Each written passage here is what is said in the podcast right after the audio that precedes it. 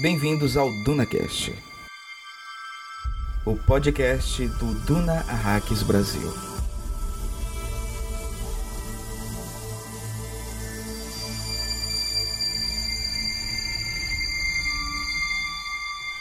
Deveria existir uma ciência do descontentamento.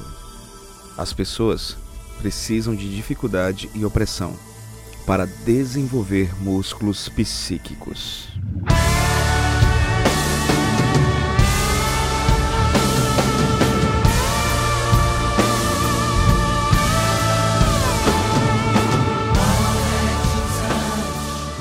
E aí, meus caros Fremen, aqui é Bruno Burff e os Atreides estão dispersos. Aqui é o Rafa e o medo é o assassino da mente.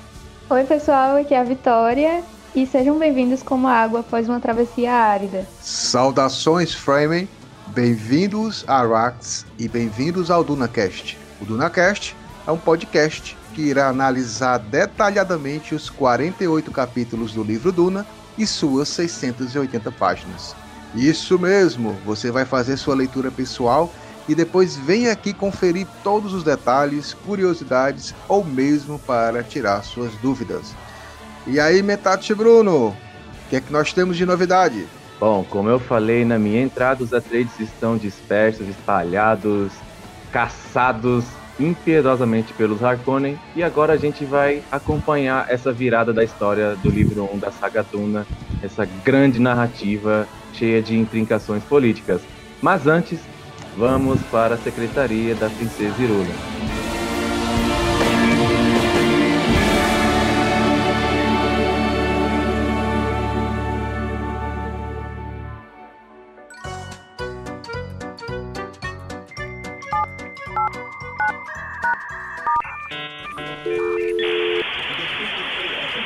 Secretaria da Princesa Irula, faltou melange? Boa tarde, bom dia e boa noite. Em que posso ajudar?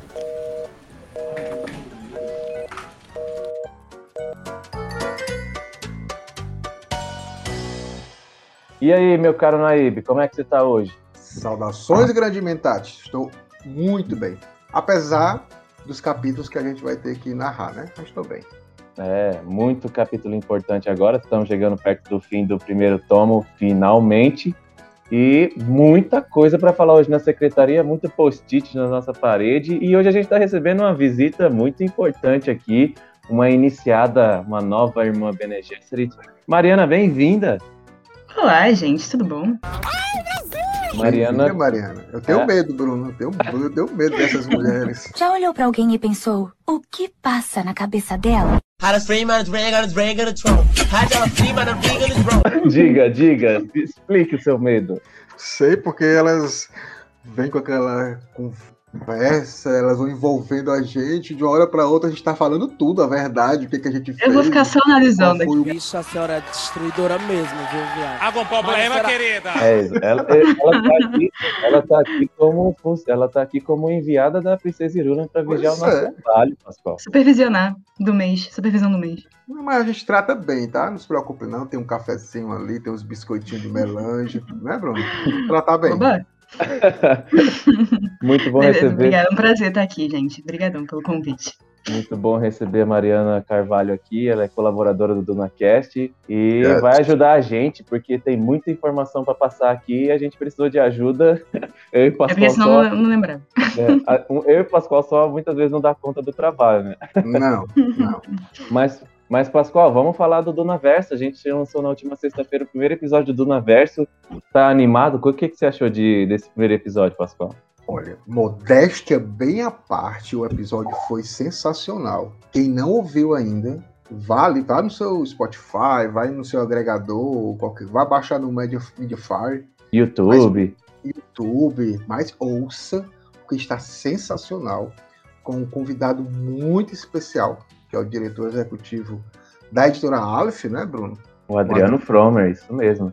Então, assim, e até hoje mesmo a gente já, a editora Aleph está divulgando no, no canal, no, no Instagram dela, No Facebook. e mostrando que sim, muito legal ver que eles é, reconheceram assim que é um trabalho bem feito, legal, e o bate-papo foi sensacional. Exatamente, a parceria do DunaCast com a editora Aleph teve mais um capítulo com esse episódio do Duna Verso, onde a gente contou a história da publicação editorial da saga Duna no Brasil. E o Adriano Fromer, diretor executivo da editora Aleph, embarcou com a gente nessa gravação. Foi um episódio muito importante, não só para o DunaCast, mas para a história do fandom de Duna no Brasil. E você pode ouvir a qualquer momento, está disponível em todas as plataformas, as principais plataformas de podcast, o YouTube, está disponível para download. Link na bio, entre e ouça. É papo reto, é assim, pau, que hora, pau, acabou, vai, todo mundo, todo mundo. E a gente agora, Pascoal, já vamos revelar o próximo tema do próximo Dunaverso. O que, que você acha? Bora, tem que, tem que revelar. O pessoal tá, já, já tá pedindo o Dunaverso 2 já. Exatamente. O próximo episódio do Naverso, que vai sair, a gente planeja o fim de julho, a gente vai falar sobre o que esperar do filme. Vamos comentar muito Opa. sobre o que esperamos da adaptação cinematográfica de Denis Villeneuve. Denis Villeneuve. Denis Villeneuve. Com Muita certeza vai dar muito papo, né, Pascoal? Ah, sim. Aí, esse mês de julho, é, algumas, alguns morceguinhos lá de Arax é, vieram com algumas notícias que julho é o mês que vai ter novidades. Então, vamos aguardar. Exatamente. Vocês não perdem por esperar, como vocês já sabem, toda sexta-feira tem episódio novo do DunaCast, analisando capítulo a capítulo do livro Duna. E em um intervalo periódico aí de um mês, a gente quer lançar um episódio do Dunaverso, analisando o universo de Duna como um todo, de modo abrangente. E o próximo episódio a gente vai falar do filme. A gente vai falar o que a gente espera desse filme. A gente vai trazer curiosidades sobre a produção do filme desde que foi anunciada a adaptação. Então, vai ser mais um episódio muito interessante e eu tenho certeza que vocês vão gostar. E siga com a gente no Dunaverso. Mas, voltando a falar da parceria do DunaCast com a editora Aleph, a gente tem que lembrar que o sorteio do box da primeira trilogia de Duna ainda está rolando, não é isso mesmo, Mariana? É, e tá bem animado lá. O pessoal chegou com força. Já tem o quê? Quase 2 mil comentários. Então aproveitem enquanto é tempo. Vai até o dia 16, que é quando vai ter a live de- do, do DunaCast, pra fazer esse sorteio e revelar quem ganhou, né? Exatamente. Hoje a gente está no lançamento do episódio 19, que é o dia 9 de julho. O- as inscrições para o sorteio desse box vai até o dia 16, que é quando vai ter a live no DunaCast, no Instagram do DunaCast. Para participar do sorteio do box é bem fácil. Você vai lá no post do sorteio do box no Instagram do DunaCast, arroba DunaCast no Instagram.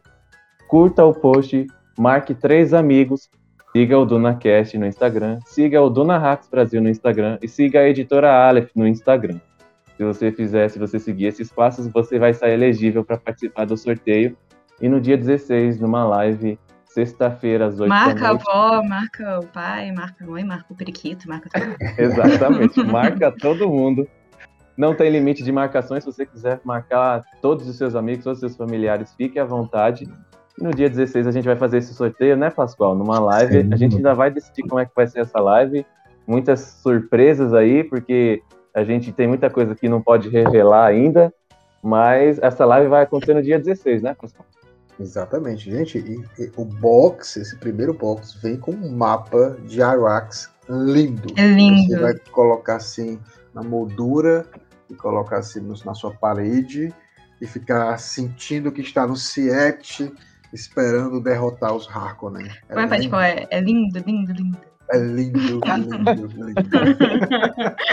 Tem que falar direito.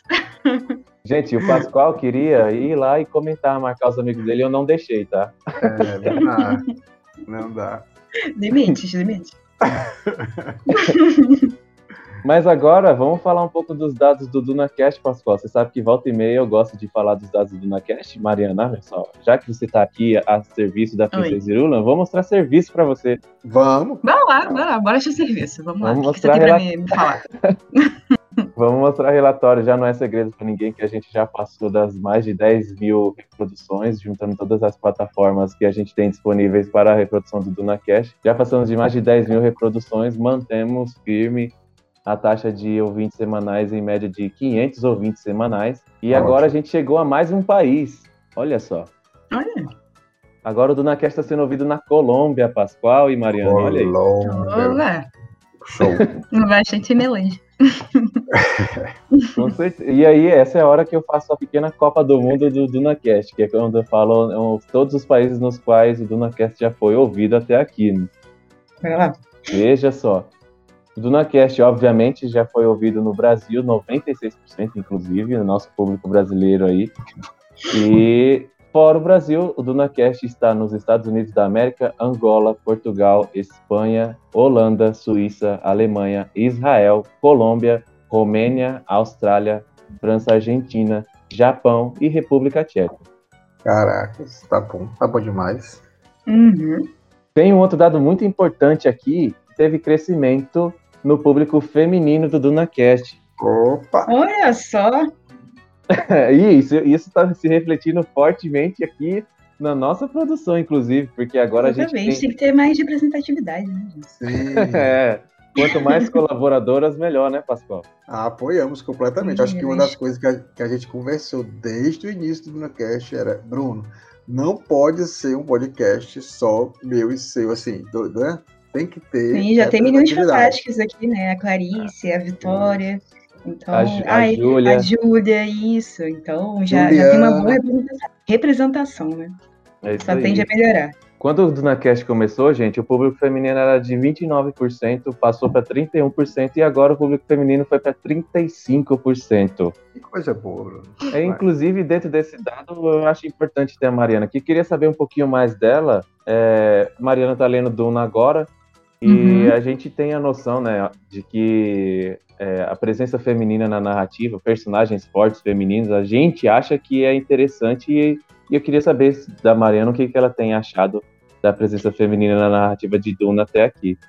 Assim, eu já tinha ouvido falar sobre Duna, já há muito tempo, tinha ele no meu Kindle há anos, e não tinha parado pra ler, né? E dessa vez eu fiz questão de comprar, é, começar a ler, por, por conta do, do, do filme que vai lançar agora, né, também. Sim. Mas eu tinha um certo bloqueio, porque eu não gosto muito de fantasia, de criação de mundo. Assim, eu acho que a única história que eu li disso foi, sei lá, Senhor dos Anéis, e eu nem li Senhor dos Anéis, foi o Hobbit e um pouco do Silmarillion.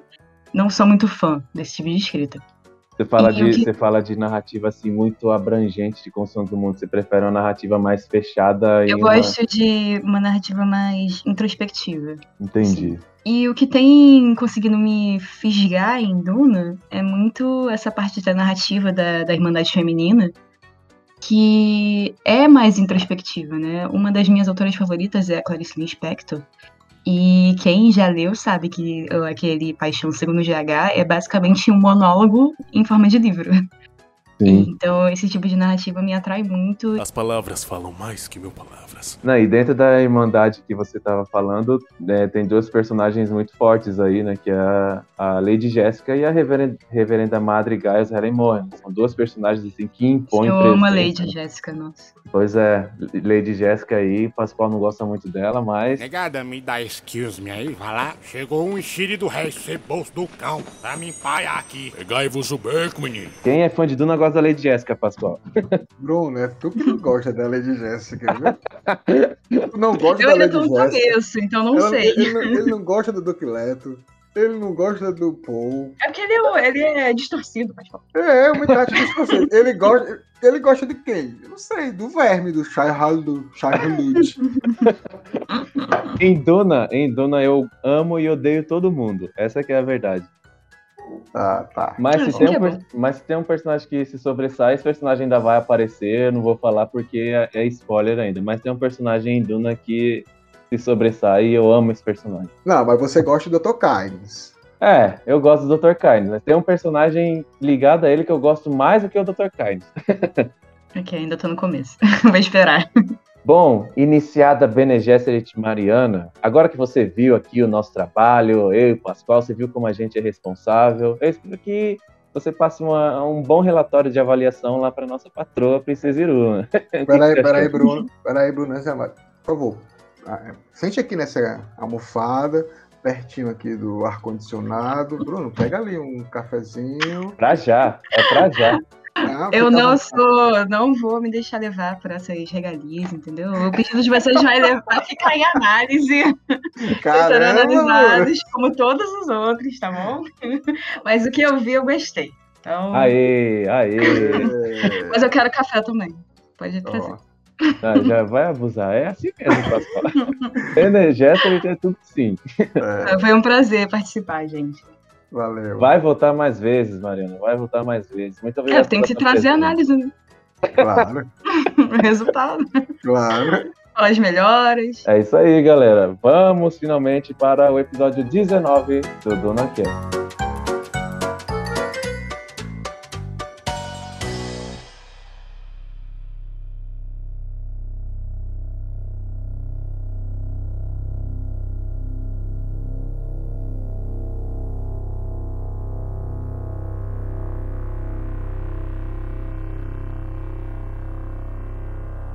Bom, meu caro Naíbe, minha cara Vitória e o Rafael, pela primeira vez aqui no DunaCast, eu queria já de cara te dar as boas-vindas. Muito bem-vindo, mais um para a família do DunaCast, Pascoal. Sim, mais um, seja bem-vindo.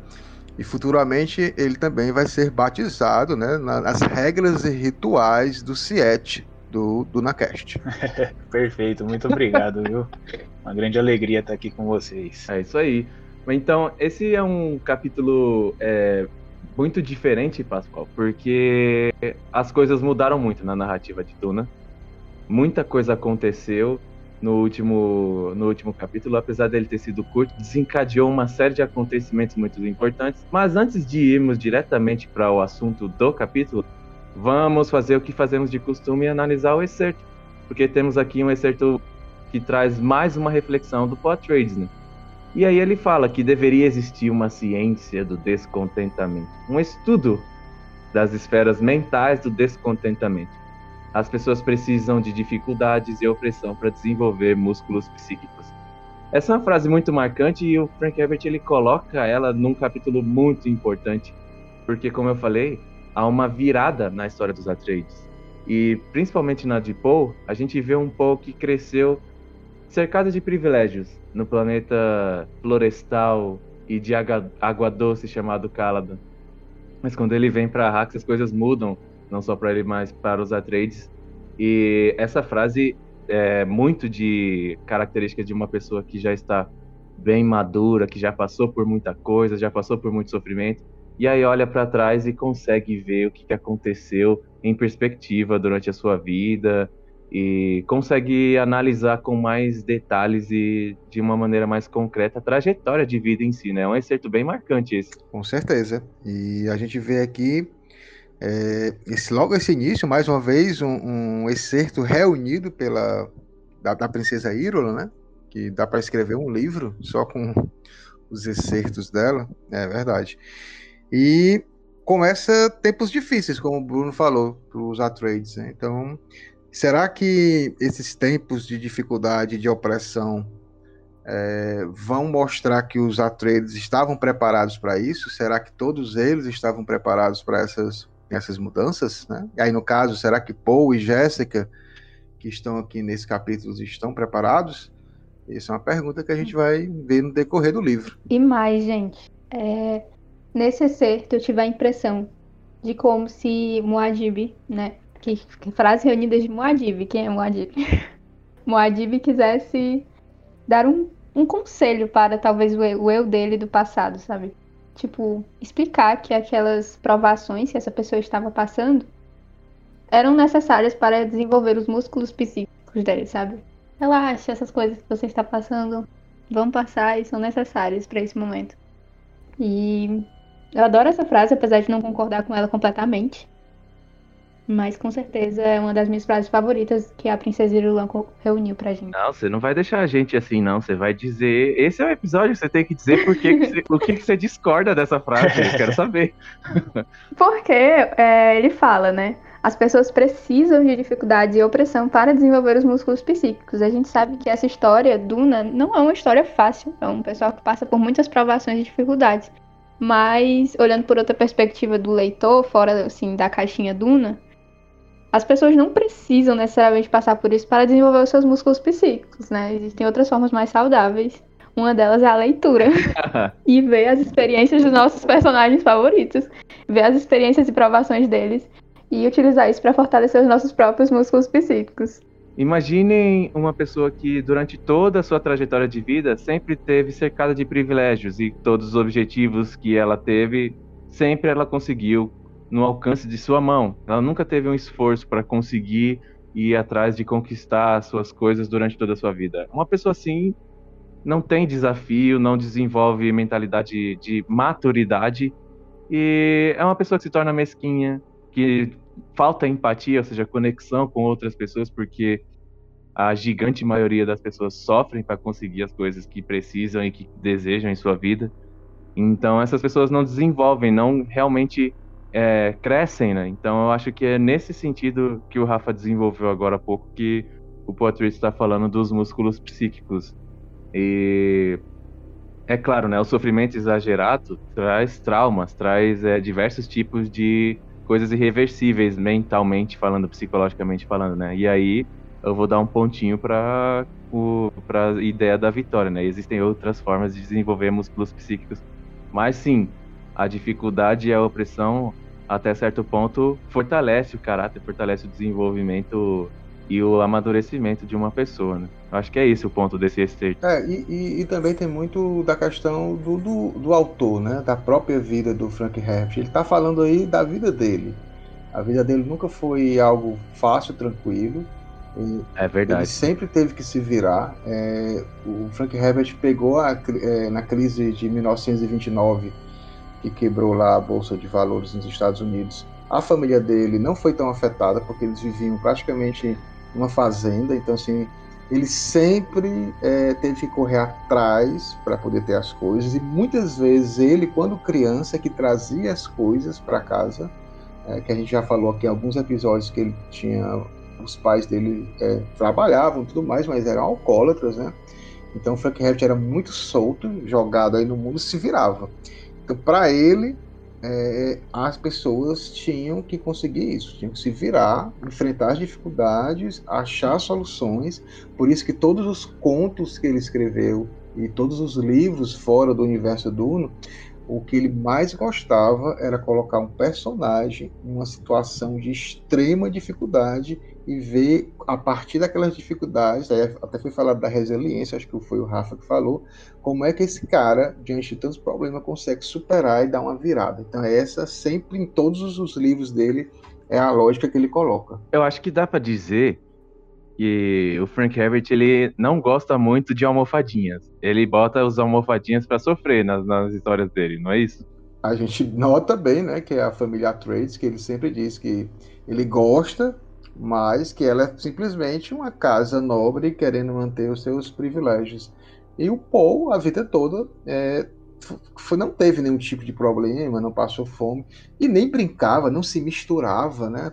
Que é interessante, não se misturava com o povo, com, com a população mesmo, porque lá no começo a gente vê que ele nem, nunca tinha brincado com crianças da mesma idade, era só com o pessoal mais próximo ali ao Duque. Então tinha toda essa questão. Lembra muito também a história do, do Buda, né? Antes, antes de se tornar né? do príncipe que vivia dentro do, do, dos seus aposentos e que não tinha nenhum tipo de problema podia chegar a ele, né? Então uma coisa assim parecida. O, eu queria saber do Rafa o, como ele enxerga o, essa questão do privilégio e o sofrimento no Poitrades até esse momento, né, do livro, até esse capítulo do livro. É, eu acho que o Paul ele tá começando, né? A gente consegue perceber aí algum, um pouco dessa.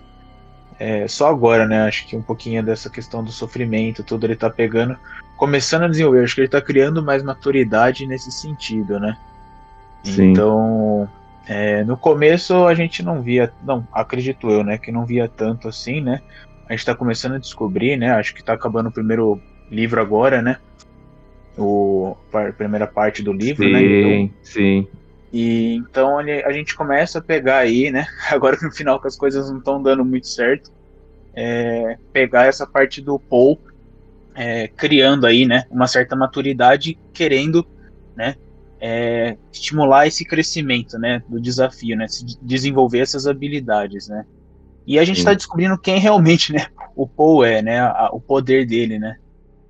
É, exatamente. É, sob a tutela maternal da Lady Jessica, o menino Paul teve plenas condições de desenvolver suas capacidades mentais sem o um mínimo de preocupações com qualquer tipo de descontentamento. Não chegava Sim. boletos pro Paul em casa. é muito, muito cringe, viu, Bruno Murphy?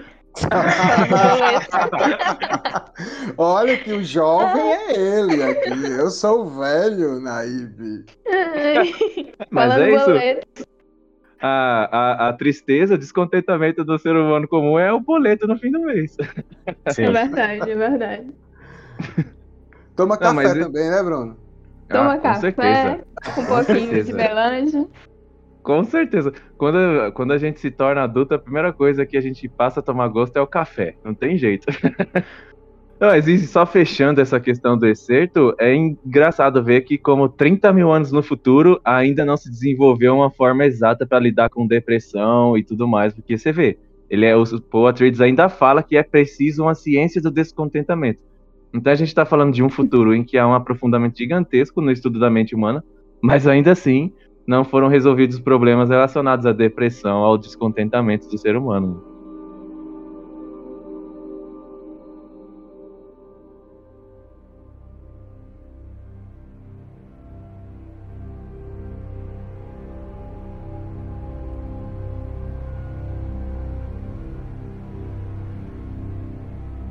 Agora, gente, vamos dar o contexto do que está acontecendo neste capítulo. E basicamente, Poa Trades e Lady Jessica começam o capítulo amarrados. Eles estavam adormecidos e acordam na presença ilustre do Barão Vladimir Harkonnen.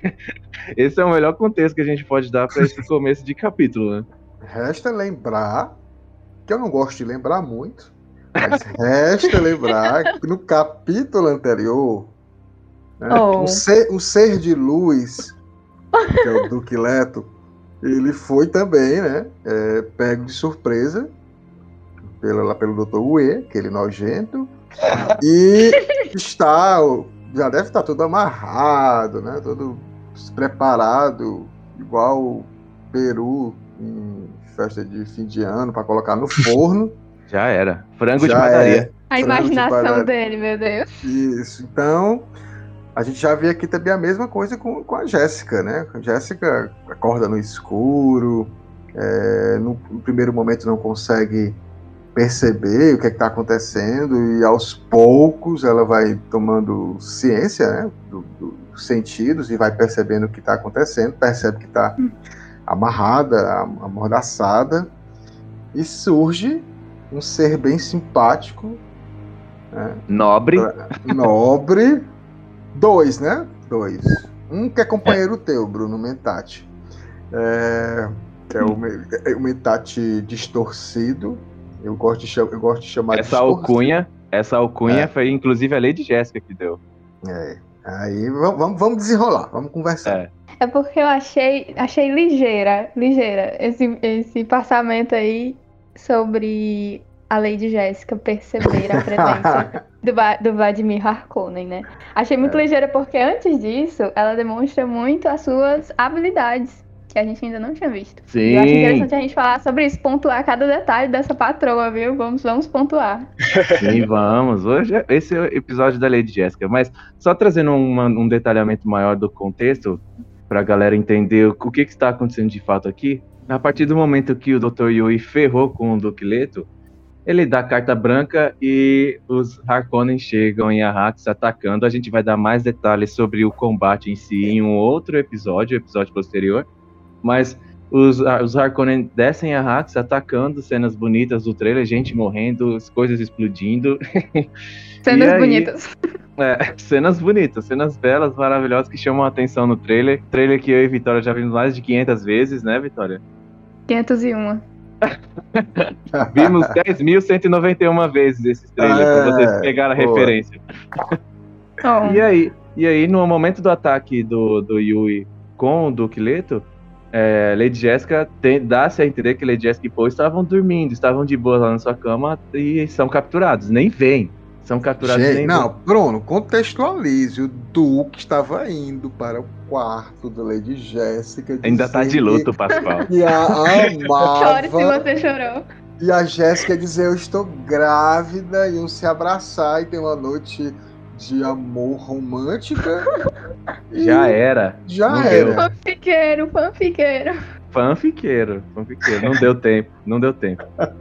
E aí, quando eles vão acordar, que nem o Pascoal falou, eles, quando eles acordam, peraí, eu não tô na Fortaleza de Arrakina, já estão sob o domínio do Barão Vladimir Harkonnen. Mas aí o que que acontece? Existe alguma segunda pessoa aí interessante, que é o Mentat distorcido, o Mentat dos Harkonnen, o Peter de Vries, e ele tem um interesse, ah, um interesse nojento na Lady Jessica, né, Pascoal? Tem, mas sabe o que eu acho interessante? Aí eu vou dar crédito à, à Vitória com relação à patroa. Eu achei muito legal eh, quando ela começou a recobrar a consciência, que ela faz assim: o latejar desajeitado das batidas de seu coração se regularizou, dando forma ao tempo. Ela contou para trás. Fiquei inconsciente quase uma hora. Rapaz, a mulher consegue Nossa. né, o controle, porque as Bene Gesserit têm um controle hormonal, né, é, físico, a gente vê aqueles treinos que eles faziam, né, pra- com, com, com as mãos, para poder dominar cada músculo do corpo. Então ela consegue, é, de acordo com, com a questão biológica do corpo dela, saber quanto tempo ela ficou é, inconsciente. Né? Então isso, isso é sensacional e mostra quão perigosa e quão é, feroz essa mulher pode ser numa, numa batalha ou numa luta. A gente viu isso já com a conversa com o Tufi, né? Já, já notou que ela não, não é de brincadeira. Imagina como vai ser demonstrado isso, né? Da pessoa ter o autocontrole e se obrigar. Ela se obrigou, né? Isso é citado no livro. Ela se obrigou a não puxar as amarras, a não demonstrar que tinha acordado, a se acalmar, mesmo na Exato. situação ca- caótica que ela estava ali. Ela se obrigou e eu quero ver como que eles vão demonstrar isso no filme, porque essa cena é muito específica para demonstrar o poder interior que a Jéssica tem. Ela é muito forte, é importante de- deixar isso claro. Exterior e tal, ela é muito forte, mas interiormente ela é muito controlada, ela é muito equilibrada. E isso é algo muito difícil de mostrar nas cenas, né? É algo que somente uma leitura muito atenta proporciona pra gente. Porque a gente imagina como seria. E agora, numa tela, assim, ver isso, eu quero. Tô muito ansiosa. Principalmente por ver a Rebecca Ferguson fazendo isso, né? Ah, sim, com certeza.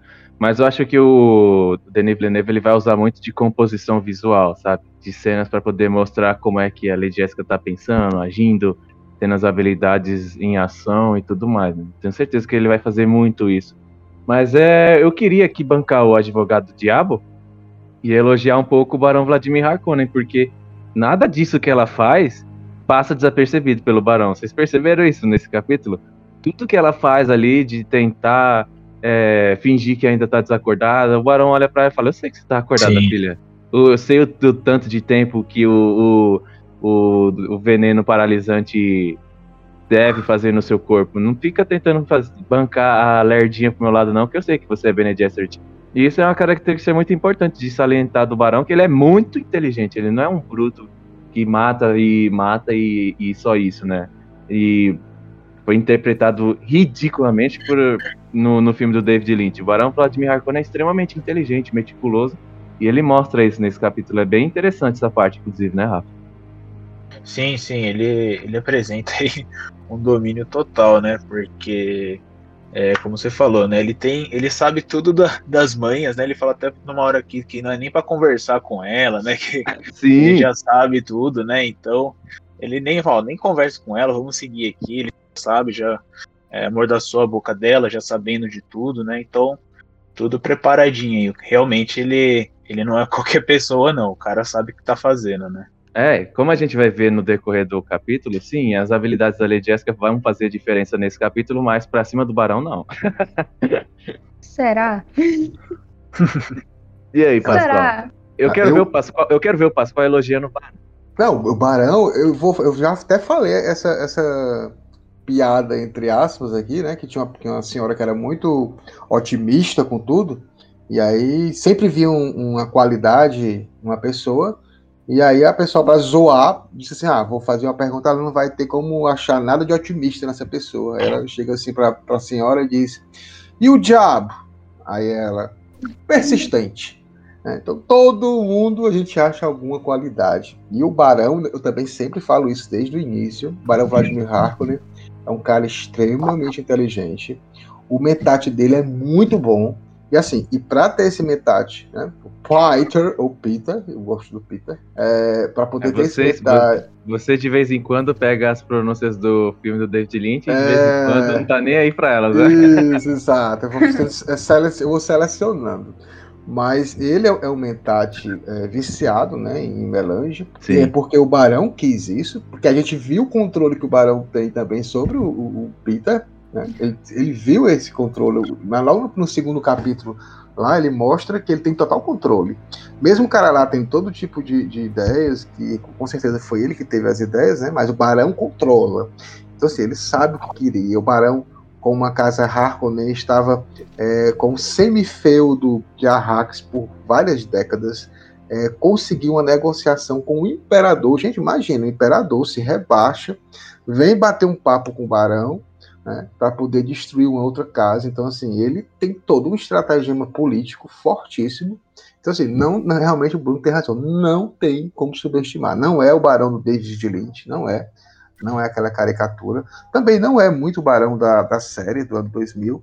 E eu acredito piamente que o, o Villeneuve ele vai fazer eh, o barão do filme, né? Stella Skarsgård, eh, ele vai ser um cara extremamente perigoso, aquele cara que você vai olhar e vai ter medo dele, assim, você vai se sentir, vai ser aquela sensação para quem assistiu do filme Coringa, que você não sabe eh, o que o cara vai fazer. A qualquer momento Tensão no máximo, né? é, exa- Pronto, eu acho que é nem o Coringa não é nem relacionado ao, ao Barão. Eu acho que o Coringa ele casa perfeitamente com o do, do Peter, do Peter.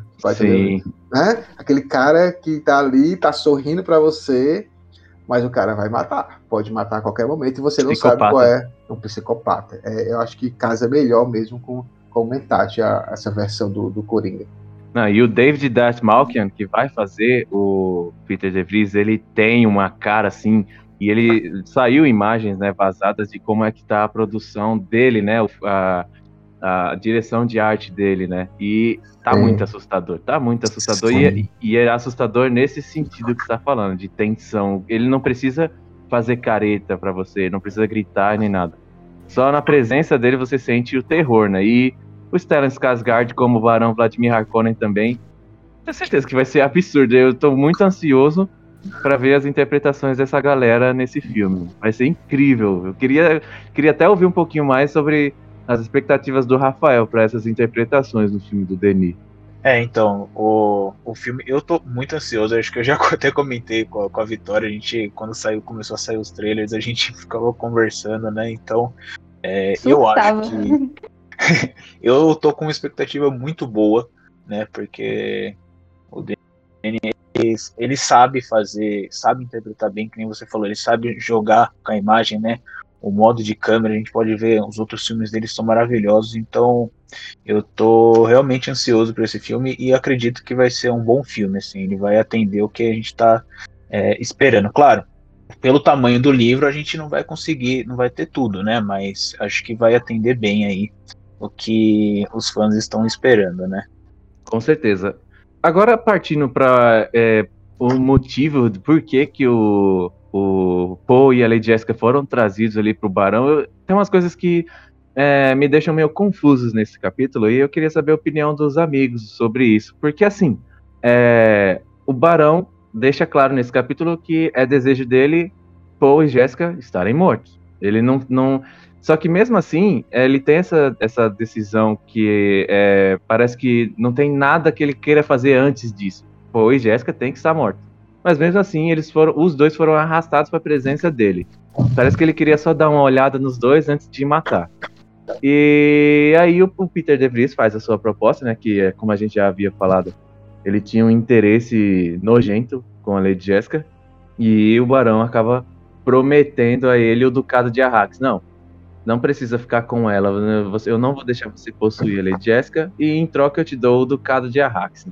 Uma conversinha mole e desgraçada aqui. Nunca que o Barão ia liberar o ducado de Arrax para o Peter de né?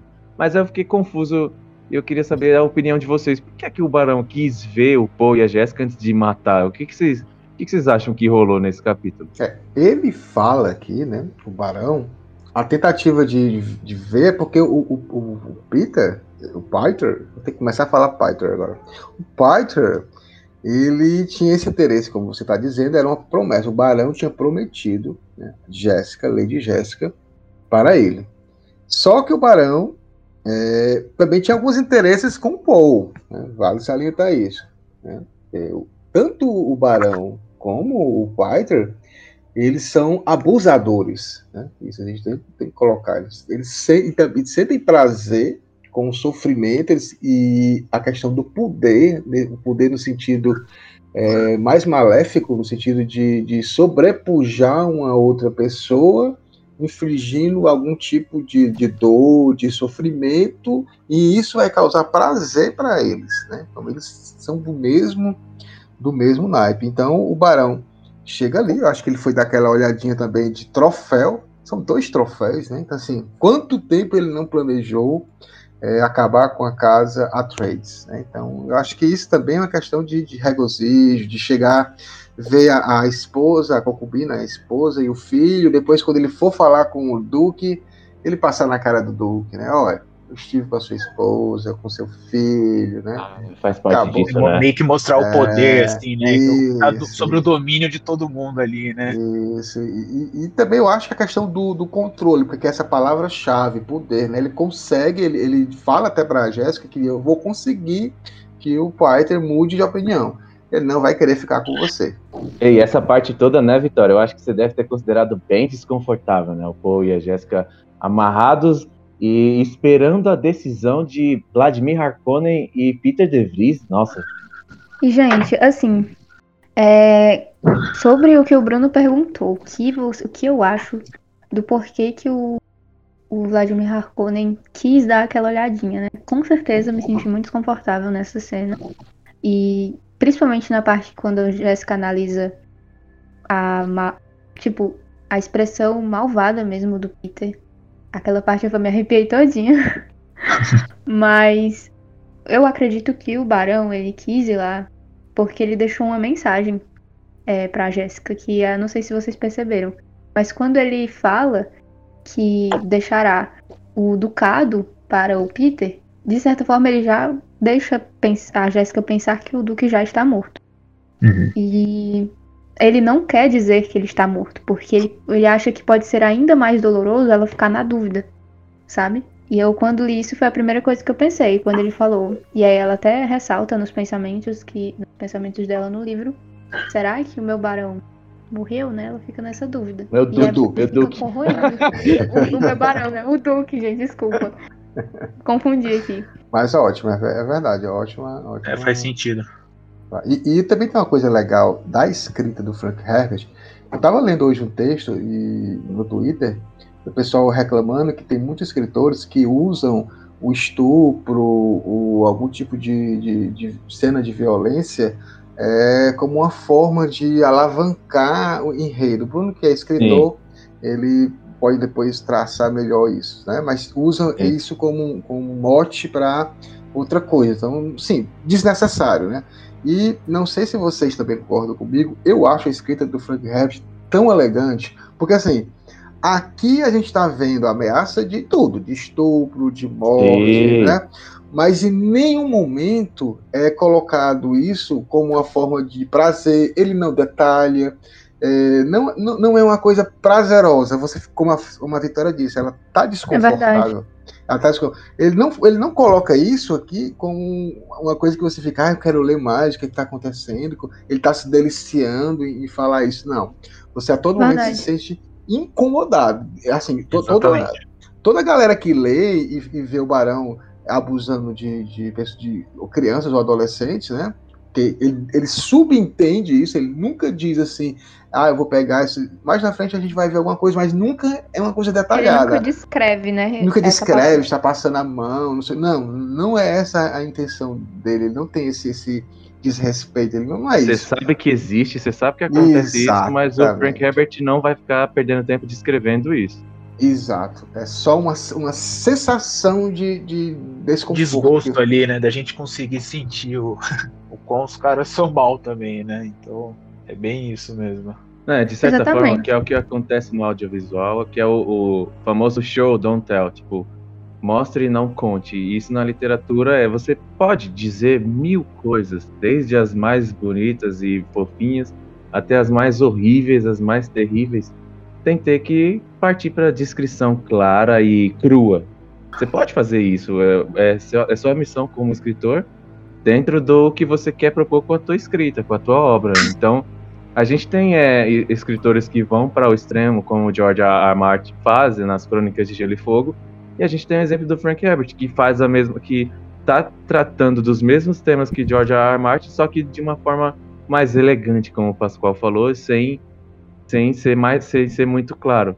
E não é nem questão de ser moralista e dizer, não, o jeito de um tá certo e o jeito de outro escrever tá certo. Não, são abordagens diferentes e tem pessoas que vão preferir um tipo de leitura e tem outras que vão preferir outro, né? Então, é mais, o- é mais você preferir o que, que você quer alcançar com a tua literatura e de que maneira você tá fazendo isso, né? Eu acho que é essa a Isso. pegada. Só para contextualizar de novo, né? Assim, quando eu falo elegante, eu tô dizendo que é glamuroso a cena do, do possível. Não, não, não, né? não é isso. Não é isso Não, tá mas só pra dizer. gente, a gente, né? Porque às vezes ah, na fala alguém pode interpretar isso. A gente não tá falando isso.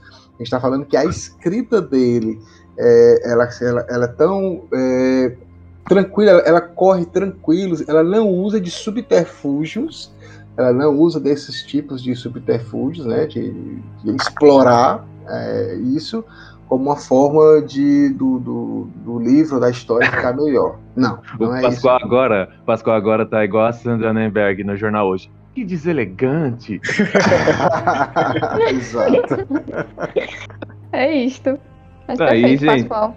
É, e tipo, gente, é, entrou Harkonnen e Peter Davis na narrativa, você vai ter gatilho. é sempre Verdade, sim. É. verdade. Que os é caras. importante a gente falar isso, né? Porque tem É. pessoas que precisam saber também antes de ler. Eu vejo pouca gente falando, antes de apresentar um livro, sobre os gatilhos que esse livro pode trazer.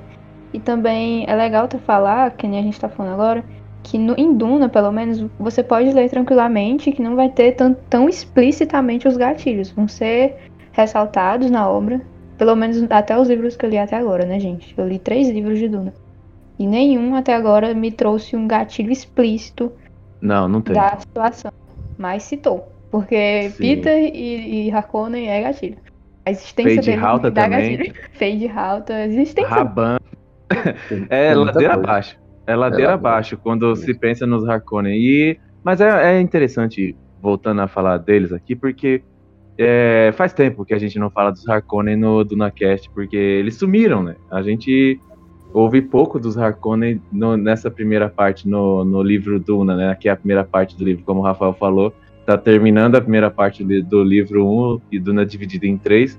E a gente vê bem pouco dos Harkonnen em atividade né, nessa primeira parte. E agora, voltando eles à tona na narrativa, traz o assunto vilania novamente para o contexto, né? E como a gente tinha falado lá no episódio 2 sobre será que os Harkonnen são caricatos? Será que a maldade deles é caricata? Será que o Frank Herbert criou personagens superficiais e são só maus por essência? E não é, não é isso que acontece. Sim, o, o Frank Herbert os criou para ser os vilões da história, mas tem uma série de desenvolvimentos de camadas aí nessas personagens. Mas sim, eles são. O, o Frank Herbert ele usa os Harkonnen, eu costumo dizer, para criar uma armadilha, porque eles são feitos para serem odiados. E se eles são feitos para serem odiados, o Frank Herbert está fazendo o leitor se afeiçoar aos Atreides logo de cara. Essa, essa é a missão né, dos Harkonnen, fazer o leitor gostar dos Atreides. Bruno, e, E- e muito importante o que tu falou, que a gente não tinha tido mais nenhum capítulo é, falando dos Harkonnen. Mas se você perceber, Em todo capítulo tinha Harkonnen. Os Atreides nunca esqueciam os Harkonnen. Sempre tinha a questão da desconfiança que os Harkonnen conseguiram colocar dentro da casa Atreides. É Então, assim, verdade. eles não aparecem mais, mas eles estão todo, a todo momento o Exatamente. fantasma deles né, na cabeça dos Atreides, eles não conseguem, acabam é, desconfiando dos outros. A gente viu toda a situação de terror, de, de, de ah, será que ele é o traidor? Essa procura que acabou também gerando uma confusão dentro do, do- da questão tática do, dos Atreides. É, isso que você está falando, né? A presença dos Harkonnen, a gente vê no atentado ao Portraits, a gente vê na Kalesh que é des- desviada do curso e faz os Atreides perderem o carregamento de melange. A gente vê nos carregamentos de armaleses que o Duke descobre que os Harkonnen estão fazendo, então a presença deles está ali, o tempo todo enchendo o saco dos Atreides. né? Gente, eu particularmente acho incrível. É só um elogio, assim, aos nossos, nossos colegas Bruno e Pascoal, porque esses detalhes eu não lembro. Que nem o Bruno citou, de todas as vezes em que foram citados os Harkonnen nos capítulos anteriores. Eu, na minha segunda releitura de Duna, eu nunca prestei atenção direito em como eles também estavam presentes nesses capítulos, sabe? Indiretamente. Gente, parabéns. Vocês já leram Duna demais. É, Não, e tô toda impressionado vez também. E toda vez a gente fica é, incomodado com os Harkonnen, né, Pascoal? Sim, toda vida a gente descobre uma coisa. Eu, eu descobri hoje, na, na releitura, algumas, né? Uma- coisa que eu nunca tinha lido, nunca tinha percebido. Final do, do, do, capítulo eu digo que é. É, eu achei muito interessante também como a Vitória fez esse ponto, né, de parar para pensar, né, como eles estão sempre presentes, né, nessa questão do é, de sempre estar falando deles, né, e, e essa questão, né, do dessa é, desse desejo, né, que eles têm em sempre conquistar, né, essa Sim. essa briga que eles têm e colo- o, o autor coloca sempre, né, esse medo assim sobre eles, né, e o medo assim, bem que a gente tem que concordar, né? Porque até nesse ponto aqui, né? Nessas sessões que vão mostrando, né?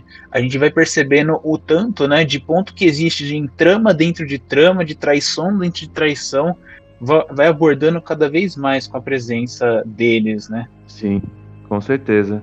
Não, eu queria saber de você, Rafa, se desde o começo você já pegou um ódio absurdo pelos Harkonnen, ou você consegue enxergar os Harkonnen, ah, eles são os vilões e tal, mas o quanto você se envolveu Cara, com a vilania dos Harkonnen? Eu, no começo, eu achava que seria só um, sabe, tipo, dá trabalho, mas seria mais, mais um ou outro aí, né, que ia conquistar fácil, assim, seria mais como uma forma de desenvolver um pouquinho mais o livro, né, mas depois a gente vai pegando aí, é, mas era mais no começo do livro, né, mas agora quando chega até nessa parte você vê mais ou menos o nível do, do pessoal, né, do, o Barão, por exemplo, você vê que é, é o cara é mal mesmo, né, você vê o nível dele, e é um, um- inimigo assim potência né? Para para pôr né? Para toda para toda hacks né? Então é, depois aí eu fui, fui me tocar né? Da, da presença do, do poder deles né? Mas no começo eu não achava que eles seriam tão teria essa força enorme assim Sim.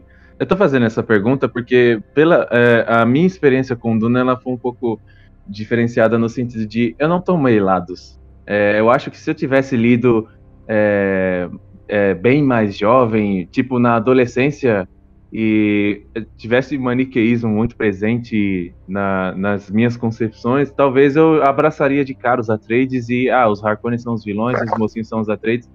Mas o, o Frank Herbert ele desenvolve a saga Duna de uma maneira que, sim, os protagonistas eles são os Atreides, mas não são protagonistas é, extremamente benéficos e conforme você vai avançando na narrativa, se você tem um senso crítico apurado, você começa a perceber que tem alguma coisa errada acontecendo e todos que estão envolvidos nessa história têm ali a sua aura cinza. Não tem preto e um branco ali, é a, a aura Exato. cinza. ninguém é santo ali né Ninguém é santo. Então, é, os Harkonnen, nossa, eles são um pouquinho mais assim.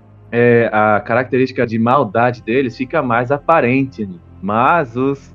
É como se fosse num exemplo mais, a- mais bem esticado mesmo, é como se os caras fossem bem extrema direita e enquanto os outros estão ali centro-direita, sabe? É uma, que- é uma Uhum. questão bem complicada que tem ali na diferenciação entre os Atreides e os Harkonnen e tudo mais, né?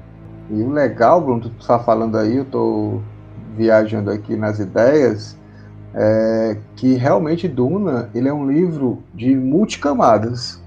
Então, você falando assim que leu, se tivesse lido mais jovem, talvez você realmente, eu, quando eu li mais jovem, eu me identifiquei com o Paul Atreides, que era um jovem Sim. numa, numa jornada. E é Isso não é- inevitável, né? É, e não é demérito, porque é legal. Você tá lá, tá, tá torcendo pra ele, tá, não quer que o Barão ganhe, quer que ele ganhe. Isso é, é legal. Isso também vai conquistar muito o público com o filme, né? Porque tem um ator, um Timothée Chalamet, que tem um, fã, um fandom enorme, né? A galera que segue. E vendo aquele cara conseguindo lutar contra todas as dificuldades. E o próprio Paul, eu acho que é, que é o leitor. Desde o começo, quando o Paul, ele- no primeiro capítulo, ele começa a falar as, as palavras que ele ouve lá da Reverenda Madre, né? Ele fala Kwisatz Haderach, Arax, é, Gonjabá, o que é isso? Que coisa estranha. É, o, o leitor está achando estranho também isso, né? Então o Paul é muito leitor. Ele, ele, o Frank Herbert ele coloca ali como se fosse um arquétipo das pessoas, do leitor, da gente, do ser humano que Sim. tem, as suas, que tem as suas fases. É a fase jovem, está crescendo, está se desenvolvendo, vai enfrentar dificuldades, vai ter suas lutas, suas vitórias, suas derrotas, vai conseguir seus objetivos. E depois, quando você vai ficando mais maduro, você vai relendo aquilo. E nas minhas releituras eu já me apaixonei mais pelo Duque Leto. Olha como, como, como é maluco, né? Eu gostava do Paul. Aí depois eu já passo a admirar porque eu já sou pai, eu já sou é, já tenho as minhas responsabilidades, então eu já vejo o Duna de uma outra forma, né, para mim. Sim. Então, todos vocês também devem ter isso, né? Não, e o, e o Frank Herbert, ele já disse em entrevista que ele construiu o Poe para ser amado, ele fala com detalhes. Tipo, ele põe características no Poe que vão fazer ele ser amado. E aí, só explicando melhor o exemplo que eu dei, você consegue ver, assim, a maldade mais de cara numa pessoa que é fascista, de extrema direita. Agora, a pessoa que ela é só rica e que não tá nem aí para as pessoas pobres e não faz nada no seu dia a dia, você não enxerga assim a maldade, você só enxerga a maldade assim quando ela é muito aparente. Então, é por isso que eu falo que não tem santo em Duna. Isso. A indiferença às vezes pode ser pior do que a própria maldade. Com certeza. Sim. Com certeza.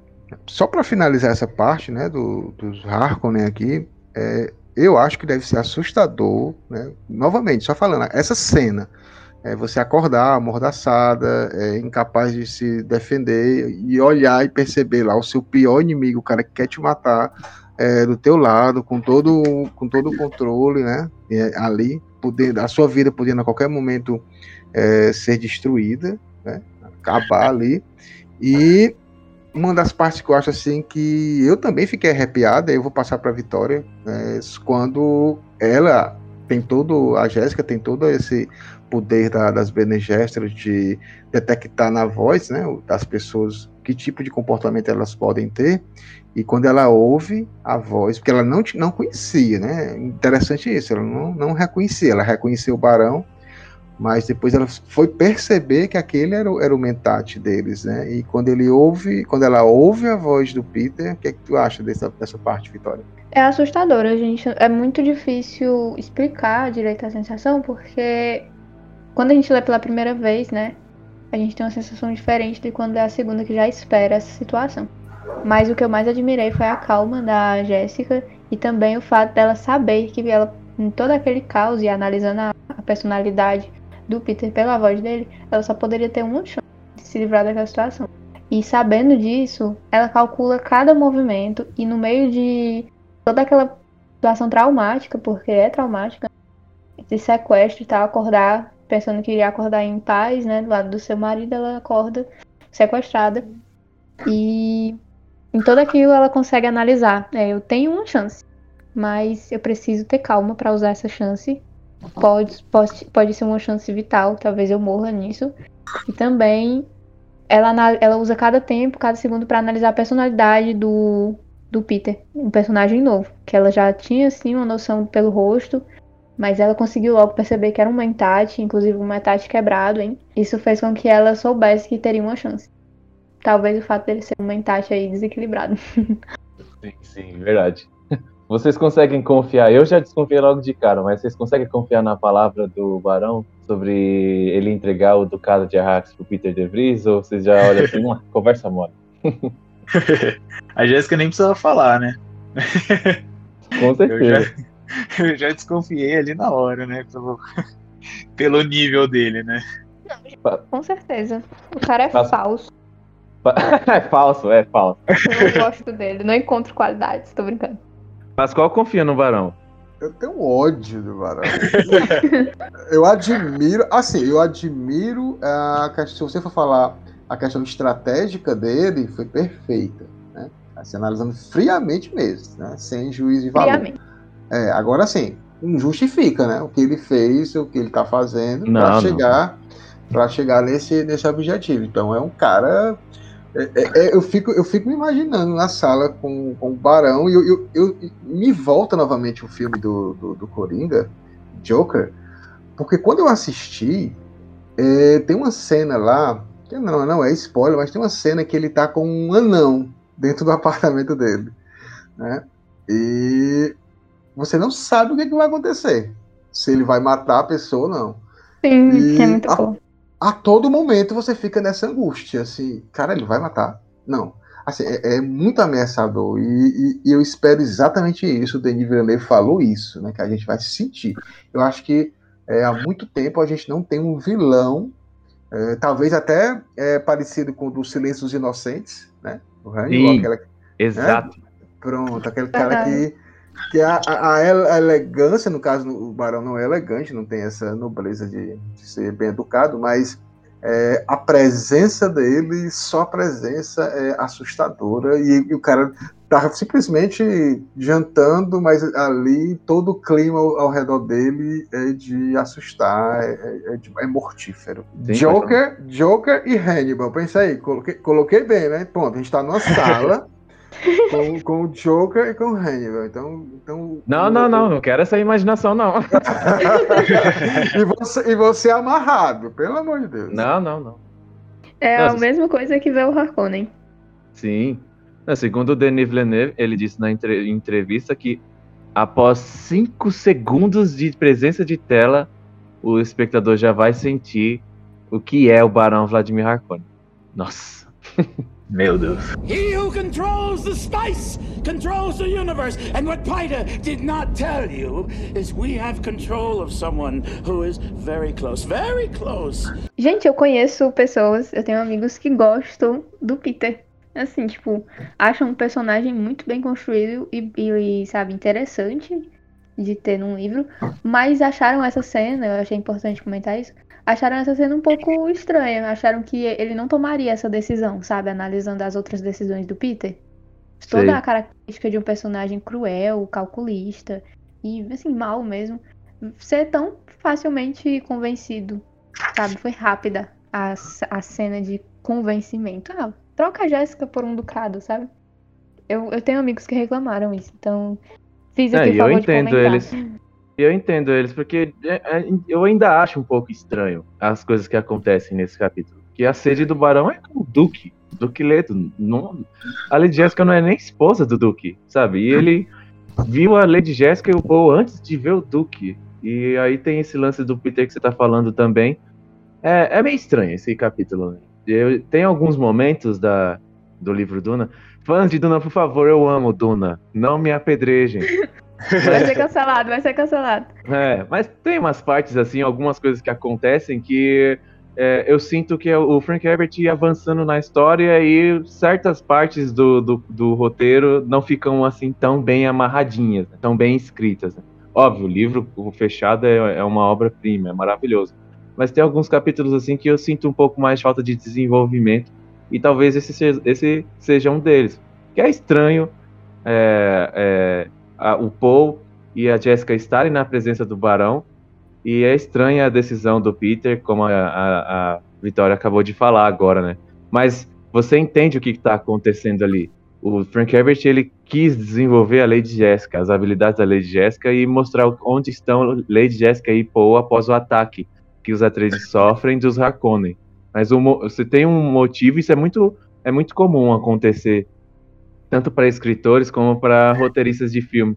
Você tem um objetivo que deve ser concretizado ali na tua obra e muitas das vezes você não tem o tempo, o desenvolvimento necessário para que aquela coisa aconteça. Então, parte da sua narrativa vai ficar meio assim, entende? Vai ficar mais ou menos. E aí gera o questionamento no leitor, no cara que está assistindo tua obra. Então, eu entendo perfeitamente seus amigos, Vitória. É isto. Mas eu amo Duna, a gente ama Duna. Vitória, você ama Duna. Aí, Vitória. Amo Duna, gente, juro, Pelo juro. amor de Deus. Não me cancelem, eu amo Duna. Mas tem defeitos. Lá vem, lá Ah, tem que ter. Se não tivesse, não tinha graça. Ah, vem. Ninguém é perfeito, né, gente? Só o Duque Leto, né, Pascal? Só. Ai, ai.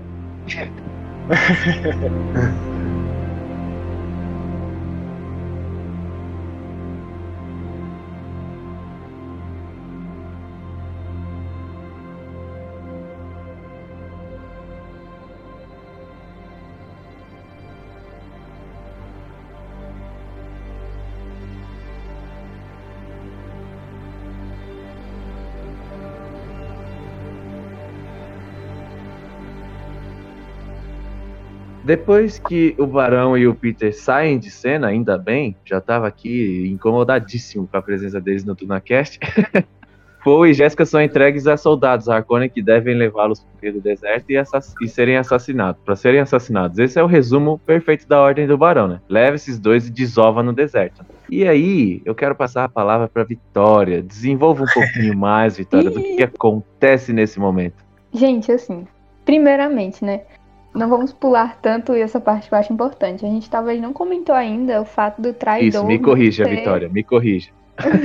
A gente ainda não comentou que a Jéssica e o Paul não tinham certeza de quem era o traidor. E nessa cena, nesse capítulo, eles começam a ter certeza, porque pra Jéssica ser envenenada, né, Pra ter todo, toda essa preparação, saber quanto tempo ela vai ficar desacordada, etc, teve que ter um, prepara um preparo antes, né, de saber quanto, qual era o peso dela, como funcionava o metabolismo dela, e quem sabia tudo isso, peso exato, etc, era o médico da família, Dr. Yuer. E era a única pessoa capaz de saber detalhadamente Sim, essas é verdade. E quando a Jéssica acorda, ela, a primeira coisa que ela pensa, ela, ela, ela analisa qual a droga que usaram com ela, que é muito talentosa, nossa patroa. E ela se percebe, nossa, se isso tá acontecendo, só teve uma pessoa. Ali ela já sabe, a gente não comentou ainda isso, né? E infelizmente, né, foi o nosso Dr. Yue, não, eu queria, não queria que tivesse esse fim, mas teve, nós já sabemos quem é o traidor. No- nosso não, viu? Seu. Meu é meu não. É não, não é perdoado, não é, perdoado. sim. Ele trocou o seu incisivo, Pascoal. Tenho certeza que ele. Eu acho muito triste essa parte também, deles serem apunhalados nas costas, né? E descobrir dessa forma já, quase na beirada de dar tudo errado. E o Paul, depois a gente descobre, o Paul também já tinha percebido que a situação E- que eles se encontravam era culpa do Yue. E, e também é legal, falando do, do, Wellington Yue, é, não sei se vocês notaram a repetição da palavra traidor. Ela é, várias vezes ela é repetida, o traidor, o traidor, o traidor mandou jogar o corpo, o traidor deu ideia. Então, assim, é, eles falam com a repulsa, né? O cara que ajudou eles a entrar, a destruir a, a Casa Trades, é, na boca de todos, é o traidor, assim. É aquela, aquele ser desprezível, né? Porque ele tanto vai ser desprezado quem ele traiu e para quem ele ajudou é, para poder chegar lá. Né? Então é, é- é legal ver, ver- ver esse peso sendo falado várias vezes. quando a gente observa essa questão do traidor, do, do doutor, né? é, me chamou muita atenção também, eu fiquei muito assustado, né? E pelo que eu sei, ele é um médico Suki, né? Que fala. Isso. E, Isso, e isso. na sua tradição, pelo que eu lembro, ele é particularmente. me chocou, porque eu lembrei que eu tinha lido que é, na escola Suki, né? Eles são supostamente, né? é, condicionados, né? Psicologicamente, para nunca causar danos, né? E eu fiquei, Sim. cara, como assim, né? o, o doutor fazendo isso, né? Mas depois no, no final do capítulo você já percebe alguma coisinha ou outra relacionada, né?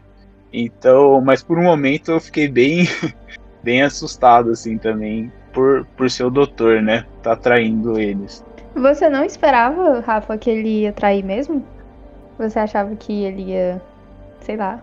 Ah, eu não, eu não esperava que ele, ia, que ele ia tomar uma, uma decisão dessa, entendeu? Eu já Quando eu esperava, li, eu, né? achava, eu achava que não tinha mais jeito. Toda vida eu acho que ele vai desistir. Que eu leio. Toda vida, ou seja, décima terceira da releitura, ele ainda confiando. Pascoal já ficou de luto É muito 300 vezes. inocente, Mar, é muito inocente. E assim, eu tenho uma dúvida, gente, que é, queria que vocês me ajudassem aqui. É, todas as, as Bene Gesserits, eu falo Gesserits, né, gente? Vamos lá naquele lance da pronúncia. Todas elas usam a voz? Então, elas passam, elas passam pela graduação. Então, tem irmãs Bene, Bene Gesserit que têm uma graduação maior do uso da voz do que outras.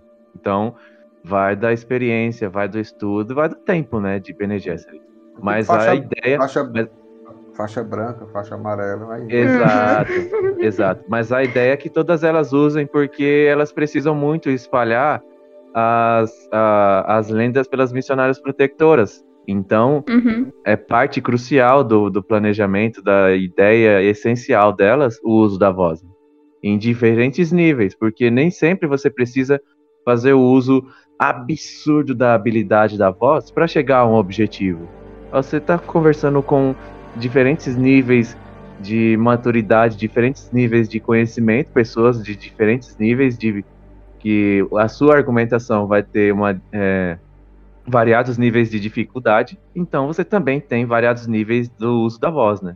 É assim, A gente basicamente. vê isso nesse capítulo, né? A gente vê que a, a Exatamente. Jéssica se livra do, da morte. É, tanto- Mas de uma forma assim, não. Ela não, né, não é direta Isso. na, na voz. E, a questão da voz ainda, só para complementar, é, o nível superior é a proclamadora da verdade, que até a gente E- acabou não, não comentando.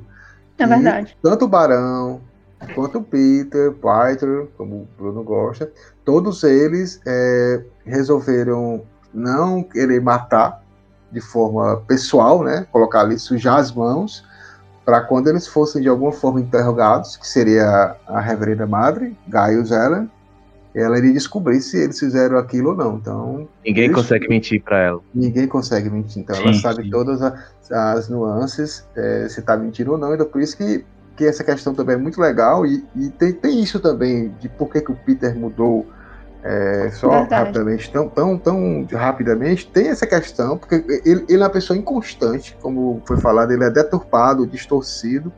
E, e a Jéssica mesmo percebeu, né? A Jéssica, quando, quando ela vê, ouve a, vo- a voz dele, diz que ele é o matador, é, ele pergunta, ela faz assim a seguinte pergunta: como é que o barão conseguiu transformar um mentate num animal desses? Então, o animal ele age pelo instinto. Né? Então, o barão jogou ali pelo instinto dele, instinto de sobrevivência. Você quer a lei de Jéssica e o exílio do império? Né? Se ele ficasse com a lei de Jéssica, ele ia ter que sair do império, do exílio, não ia ter mais melange à disposição para consumir, que ele consumia em excesso. Será que ia valer a pena só esse prazer? né? O que, é que ele queria realmente com a lei de Jéssica? Era porque ali era, era, ela significava o poder, né? então também tem isso. E assim, por que, que eu perguntei isso pra vocês, né? Eu achava, quando eu estava lendo esse livro, que isso seria também uma outra informação dada pelo traidor, né? Do bom uso da voz da Jéssica. Porque logo no começo do livro a gente vê que para algumas pessoas que a Jéssica usou a voz foi surpresa, sabe? Como acho que foi o Ha- Hawat, né? Que ela usou a voz. Me corrijam se eu Sim, estiver sim, errado. sim. Foi surpresa pra ele, ele não sabia dos talentos dela nesse, nesse lado, ele não tinha vivenciado isso nunca. E ver que eles já estavam preparados pra isso poderia também ser uma informação dada pelo traidor, né? Mais um, não só o peso, não só como funcionou todo nela, também os talentos. Lembrando que o Yue era casado com a Bene Gesserit, lembrando que ele fala é, que ele vai conversando em alguns momentos que essa vingança dele, né, para saber se a esposa dele está viva ou não, ele diz que quando estiver de frente para o barão ele vai saber, porque a, a, a esposa dele tinha ensinado também algumas coisas para ele Sim. com relação à, à voz, né, de saber se a pessoa está mentindo ou não. Então tinha, tinha, tinha muito disso. Então a- essa questão das Bene também elas não podiam, é, como a, Jéssica mesmo falou para o Howard, é, fala isso abertamente, porque imagina, as pessoas, ninguém mais queria uma Bene. Se eu posso É. controlar uma pessoa, ali, que elas faziam isso, ninguém sabia se eu posso controlar o imperador, quem realmente está tomando as decisões. Né? Então o cara não ia ficar mais à vontade de ter uma mulher que usar a voz e enfeitiçar ele, né? no sentido é, já de fantástico, no caso aí não é fantástico, é ciência, elas estudam a, a questão da, da voz. Ninguém ia querer mais, mesmo já poderiam ser até perseguidas e, e, e mortas. Então isso é um Sim. segredo. E mais, Sim. né? Implementando aqui, gente, finalizando o assunto da voz no meu lado, que era só esse, esse ponto que eu queria chegar. Eles estão preparados para lidar com a Jéssica. Eles sabem de tudo isso. Mas percebemos nesse capítulo que eles subestimaram não somente a Jéssica, né, não somente o Paul, na verdade, como também a Jéssica no seu ensino. Porque eles estavam tão astutos quanto a capacidade dela de se livrar, mas esqueceram que ela treinou bem o filho dela, né? Sim, Talvez exatamente. essa informação passou batido, né? Essa informação o Dr. Yui não passou para eles, que o Paul é uma mini Jéssica. Sim, sim. O Paul, ele sabe usar a voz, não tão bem quanto a Jéssica, ainda está em treinamento. Mas eles É. não eles, eles amarraram com uma corda, né? O Mas não Paul, amordaçaram ele, né? Mas não amordaçaram. Isso já mostra que eles subestimaram o- os talentos do Paul e o ensino da Jéssica. É, eu acho que em questão também da voz aqui, né, é, achei bem curioso aqui que o, nós leitores, né, ao ler esse capítulo, a gente aprende que a voz, né, ela dá é, às pessoas, né, o poder sobre, né, outros indivíduos, porque ela é, ela é adaptada, né, aos próprios sentidos do indivíduo, né, então todas as habilidades que a Lady Jessica é, tem, né, depende, né, de ser capaz, né, de observar, né, todos os mínimos detalhes, né, como a gente já vê que ela observa tudo, né, ela registra tudo, ela vem e consegue olhar tudo, né, os- todos os pontos de vista, né, tanto os pontos que ela pode é, sair dali, quanto os pontos fracos de quem, de cada um, né, então é, quando o Paul mesmo, né, se esforça para empregar a voz, né, a gente vê várias críticas, né, da, da Jéssica sobre ele, né, que ele não tá tão bem e tal, né, até com um certo receio, né, de até não dar certo, né, então, é, observando que é, deve ser mais inclinado, mais para baixo, né, acho que alguma coisa assim do tipo, e daí a gente percebe, né, que a frequência do som é parte, né, que dá a voz ao seu poder, né, então achei isso muito interessante também na, nessa questão do da voz, né, desse poder da voz. Sim. E é, trazendo um pouco de novo do que a Vitória falou, né, sobre os diferentes níveis da- do uso da voz, tenho que trazer aqui Star Wars como exemplo para a galera ter bem visualizável, é, que os Jedi, eles, quando eles vão fazer o uso de manipulação mental, eles encontram uma facilidade absurda quando é, tem que lidar com Stormtroopers, que são soldados de mente simples, e às vezes eles encontram outras pessoas que é mais difícil lidar e manipular. Então, isso acontece nesse capítulo, né? Que a Lady Jessica encontra dificuldades. O Barão já mostra que, que com ele isso não vai funcionar, que ele já sabe de tudo. E, só que quando eles, o, a Lady e o Paul caem nas mãos dos soldados que os devem assassinar e, de- desovar no deserto, a coisa muda. né? Porque é, é outro nível de, de aprofundamento cognitivo né, dos soldados. Então, eles são mais suscetíveis ao poder da voz, à habilidade da voz da Lady não é isso, Vitória? Exatamente, gente. Esse lance todo da voz, como o próprio Rafa falou, é algo que o livro tenta mostrar pra gente os poderes que não são mágicos, né? São poderes que são usados até mesmo no nosso cotidiano, na nossa vida real. A voz é, sim, um, poder. A nossa fala tem, é, digamos, propriedade de influência nas pessoas e podem sim ser uma, pode sim ser uma arma muito perigosa. As palavras que a gente usa. Perfeito. Kevin, perfeito, perfeito. Exatamente. E, e o legal é que tem um guarda surdo. o tubarão E foi colocado de propósito, né? Exatamente, Sim, exatamente. Caso ele note que está acontecendo alguma coisa, se ela está conseguindo usar a voz para encantar, né, como ele fala alguém, o soldado que é surdo não vai, ser, não vai sofrer isso e vai, vai matá-la. Mas aí o que acontece? É, os soldados chegam ao. Parece que estão chegando ao ponto onde deve acontecer a ordem, né? A, a ordem a ser seguida de assassinar os dois, e então Lady Jéssica, o Paul percebe, né? Que a Lady Jéssica começa a utilizar as habilidades e ele. Ela, ela prefere, na verdade, utilizar e deixar o Paul quietinho. Nessa hora eu achei bem interessante porque é um momento. Eu acho que é o primeiro momento que Frank Herbert usa para mostrar a superioridade da Lady Jessica com relação ao Paul. Porque por mais que a gente saiba desde o começo que a Lady Jessica, com relação ao Paul, é, o Paul é o aprendiz e ela é a professora, nunca houve até aqui um momento em que o Frank Herbert mostra isso de uma maneira bem clara. E aí, nesse, eh, nesse capítulo em si, a gente vê o Paul se diminuir, ficar bem pequenininho, quietinho no seu canto aí, que agora a patroa vai agir. E eu achei muito interessante nessa hora, porque o, o Paul ameaça é, tomar alguma atitude e a Lady Jessica, ó, fica quietinho que quem tem que agir sou eu. E é bem interessante essa parte. Muito interessante e mostra bem é, o poder da, da, assim, a presença da Lady Jéssica, né? O Paul sabe que tem todo o, o respeito, ele, ele, ama também o, o, Duque, né? O pai dele também tem muito respeito da questão política, mas ele sabe que aquilo que a Lady Jéssica está ensinando para ele, ninguém tem, ninguém sabe, ninguém pode ter. Né? Eu acho, inclusive, que o, ele não foi nem amordaçado, porque a gente está percebendo aqui que o, o Elton, o E, de alguma forma, ele quer redimir a culpa dele, e, ah, é e, tipo, quer salvar, né? Ele quer salvar a Lady Jéssica, quer salvar o Paul. Então ele não fala tudo. Então ele, ele tipo assim, ó, amordaça ela aqui, mas não amordaça ele. Então, tipo, tentando ver se de alguma forma ele ajudava, né? A gente vê isso, que é como se fosse o desencargo de consciência dele.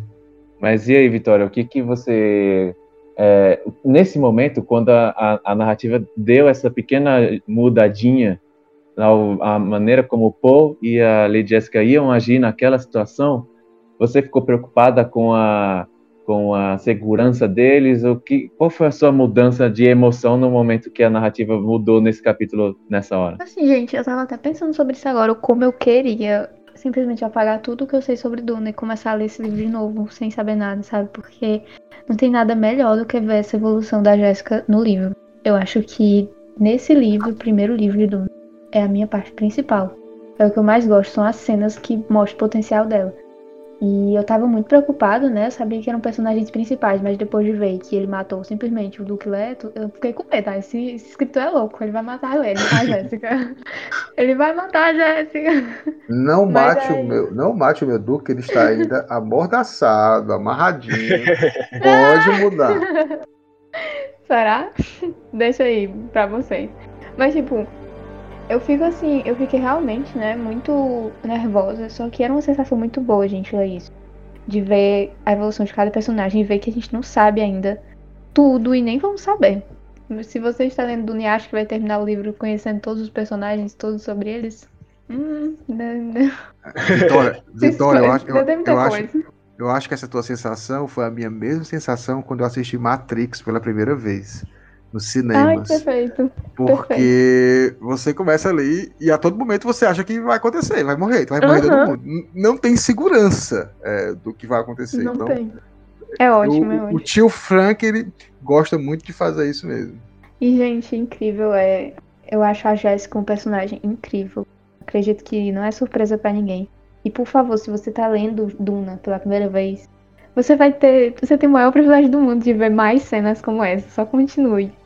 E Sim. vai melhorar a cada, a cada cena, sabe? A Jéssica vai mostrar o potencial dela e vai mostrar tudo. E assim, é legal como o Bruno mesmo citou, o Paul ele se coloca no lugar dele. E ele, enquanto um, do lado do pai dele, ele mostrava ser um garoto bem centrado, que já, tipo, até um pouco mais é, do que a sua idade. Ele mostrava, sabe, compreender bem as coisas, né? Ele gostava de mostrar isso pro pai dele. Mas aqui, ele se pôs no lugar dele de aprendiz, de filho e mais novo, para observar e aprender com a situação também. Era a única chance que ele tinha de ver aquilo. E cita isso no livro agora, né? Nesse capítulo. Não, sim. cita sim. Ele até fala que Paul apertou os lábios, obrigou-se a ficar quieto. Ele tivera essa oportunidade com a voz. Agora tudo dependia de sua mãe, cuja experiência era muito maior que a sua. Então isso daí já, já mata, né? Tudo. Perfeito. Essa questão né, da humildade dele de, de saber o nível né, da, da Lady Jéssica. Sim, com certeza. Perfeito. Bom, e aí, é, pulando já para o fim do, do capítulo, eles conseguem se livrar. Eu achei até bem, bem interessante. Eu quero ver essa cena de ação no filme, porque o Paul mata um dos soldados com um chute nas costelas. É impressionante essa cena, né, Pascoal? Sim, é impressionante. Eu fico... E é interessante, mais uma vez, a, a questão da, da displicência, né? Porque na cena vai colocando que. Imagina, o Paul, gente, é um menino de 15 anos que não parece ter 15 anos, parece ter menos. Então, assim, sempre ele vai ser olhado assim, ah, um frangote desse, como você fala, um menino desse. Um menino rei. Um menino rei, aqui no Ceará a gente fala, né? Um menino rei desse, menino do buchão. É... Nossa, humilhou agora. Mas ele, ele faz isso, e aí ele diz, parece que tudo que ele aprendeu com a mãe dele, né? Ele salienta bem isso. Tudo, todo aquele treinamento com com o Tufi, com, com quem mais? Com o Gurre Halleck, com o Duncan. É, aquele momento foi o a, a prioritário para ele poder salvar, né? E mesmo assim ele é um pouco arrogante, né? Se vocês perceberem, porque a Jéssica estava com controle total da situação, né? Já estava controlando o guarda, era o, o, vocês viram que houve todo, vocês leram que houve toda essa disputa, ela conseguiu através é, da voz e aí ela, tipo, sensualizou no sentido de fazer com que ele ficasse atraído cada vez mais por ela. Ele já Sim. estava com a, ele já estava atraído, né, por ela. Uhum. Ela notou isso e a partir daí ela começou a usar o gestual, o corporal. Né, a, a, forma que ela se movimentava, a forma que ela falava, todo é tipo aquelas cobra naja do encantamento, e ela vai indo de um lado pro outro. Não, nem, precisa, assim... nem precisa ir muito longe. É só quem assistiu é, Missão Impossível com a Rebecca Ferguson sabe o que ela vai fazer. sabe o que ela vai fazer nessa cena. Sim, exatamente. Então é nesse nível aí. E o povo. Eu, eu, eu, achei que tinha oportunidade e fiz logo o serviço, né? O povo já tava querendo. Não é, sai do zero. É, sair da asinha dela. Ei, gente. Inclusive, isso que o Pascoal falou é muito interessante, né? E vocês comentaram no início que ela usa a voz, mas não de forma assim. Existem níveis da voz, né? Ela não precisava dizer, não me mate, faça tal, tal. Ela foi persuadindo eles de forma que eles nem perceberam que estavam sendo usados. E Cara, uma pessoa, né, leiga no assunto não perceberia mesmo. Perfeito. Você me fez lembrar agora de uma cena tão triste do, do filme do David Lynch. Porque o David, o David Lynch ele tinha uma dificuldade absurda de ilustrar a, as características que tinham assim mais complexas do livro. O Paul tá lá com a mão no Gonjavá, ele tem que mostrar a mão do Paul queimando. Não tem nada a ver. E aí, quando, e aí, quando a Reverenda Madre vai usar a voz, ele colocava um eco na voz dela. Nossa, Nossa. E a gente fica na expectativa, né? E o que que, o que que aconteceu com esses caras? Será que foi só o Duke que morreu? A gente precisa saber. São cenas dos próximos capítulos. Eu sou Bruno Borf, como vocês sabem, escritor de fantasia e ficção científica, diretor aqui do DunaCast, o host amado de vocês. Estou aqui com o Pascoal toda semana, trazendo convidados muito interessantes como a nossa Sayadina Vitória e o nosso companheiro novato está chegando aqui, o Rafa.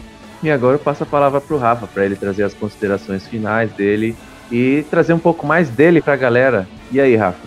Bom, fazendo uma consideração final aqui, eu vou destacar aqui também o capítulo. Achei muito interessante é, a ideia de trazer aí é, para os leitores, né, a questão da voz, do poder, do poder da Lady Jéssica que a gente está conhecendo ainda mais ela, né, e, e, do Paul também, né. Então você vê ele crescendo, né, é, enfrentando essas habilidades, né? Crescendo aí no, é, na, em resiliência, né? E eu sou, para quem não me conhece, né? Sou Rafael, sou de Campinas e eu tenho um Instagram aí falando sobre sci-fi para quem quiser seguir. É, chama Leituras Underline Sci-Fi, né? É, falo sci-fi, fantasia, né? E também outros livros, né? Tenho temas também relacionados ao sci-fi, não é só é, resenhas de livros, né? Tem outras dicas, tudo. E, e é isso. Agradeço demais aí a participação e sucesso para todo mundo aí. As redes sociais do Rafa vão estar na descrição desse episódio, com certeza. Sigam lá o Leitura Sci-Fi, um conteúdo muito legal que ele produz lá. E agora eu quero ouvir a nossa Sayadina, a Vitória. E aí, Vitória, quais são as suas considerações finais? E se apresente para quem não sabe ainda quem é você. Absurdo Alguém que não conhece a Vitória? Que isso? Blasfêmia, blasfêmia. Gente, muito obrigado por terem me chamado de novo. Principalmente num, num episódio como esse, em que destacamos tanto nossa Lady Jéssica. Eu estava, assim, ansiosa para falar sobre isso, porque é uma das minhas personagens favoritas. E eu tô muito, muito feliz que vocês já estão aqui falando sobre ela. Muito obrigada de novo. Para quem não me conhece, eu sou a Vitória e eu falo sobre livros no perfil também no Instagram igual o Rafa. O perfil é o Planto Resenhas. Lá eu falo principalmente sobre livros de sci-fi, fantasia, mas eu gosto muito de ler livros escritos sobre mulheres e livros de mulheres. Então, normalmente eu trago projetos de leitura de Leia Mulheres e Afins. Então, me sigam, me acompanhem. E se vocês ainda gostarem de me ver por aqui, eu vou voltar. Eu vou voltar para falar mais da Jéssica. Ah, com certeza. Agora que o espaçoso do Quilete já pegou seu caminho rumo a- ao além, agora a gente, a gente vai poder falar mais ali de Jéssica finalmente. Vitória. Finalmente, finalmente. Ai, ai, ai. Vai, Isso- Naíbe, chora. Isso é uma afronta. Mas vamos lá. você chorou. O que eu acho legal aqui também, nessa parte final, eu não, não tinha percebido isso ainda. É legal essas releituras. Quando a Jéssica tá lá amarrada, né? No caso, depois que eles conseguiram matar todo mundo, ela percebe que tem lá a mochila, né? O frame kit, que foi deixado pelo Wellington Lue. E ela viu o símbolo da casa do, do Yue, não do, da casa, né? Ela olhou para ela e viu o símbolo dele, né? Símbolo que era, era um símbolo em caracol, o símbolo da casa dele. Nessa mochila E- tá o anel, né? Do Tá Ducado. o anel, o ducado. E, e esse símbolo em caracol, a gente, vai, a gente vai pesquisar a questão simbólica né, do, do caracol, que está muito espelhado com a questão do espiral, mas o, o, o animal, né, o, o caracol, ele, ele é vulnerável, é um animal vulnerável, é, se move lentamente para atingir os seus, seus objetivos e ele se desenvolve é, na questão de se proteger caso se proteger, esconder, é tudo que o Yue faz, né? Ele, ele se encolhe dentro de, um- de uma casca do traidor, ele vai sendo consumido, a gente vê isso capítulo a capítulo, emagrecendo, desgrenhado, sempre é é citado isso, aquele cara que ele tá se dentro daquele mundinho fechado do caracol, se consumindo pelo que ele vai fazer, e ao mesmo tempo o, o caracol em outras culturas e outras simbologias, que é em forma do espiral do caracol, é de renovação, de novos ciclos, né? de progressão. E ali está acontecendo, né? uma renovação, um renascimento um, de Paul Atreides e Jéssica. Né? A partir dali eles não são mais da casa Atreides, né? eles estão perdendo tudo. Será que eles vão conseguir fazer esse ciclo de ir algo a mais? Então é isso que a gente deixa aqui, eu deixo aqui como reflexão.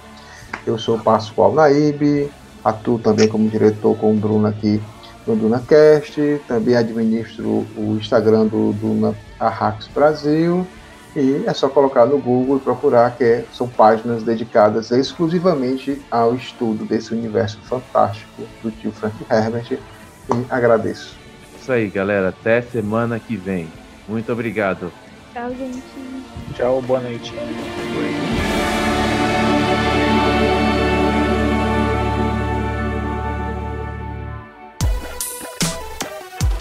Esse podcast é editado por Radiola Mecânica. radiolamecânica.gmail.com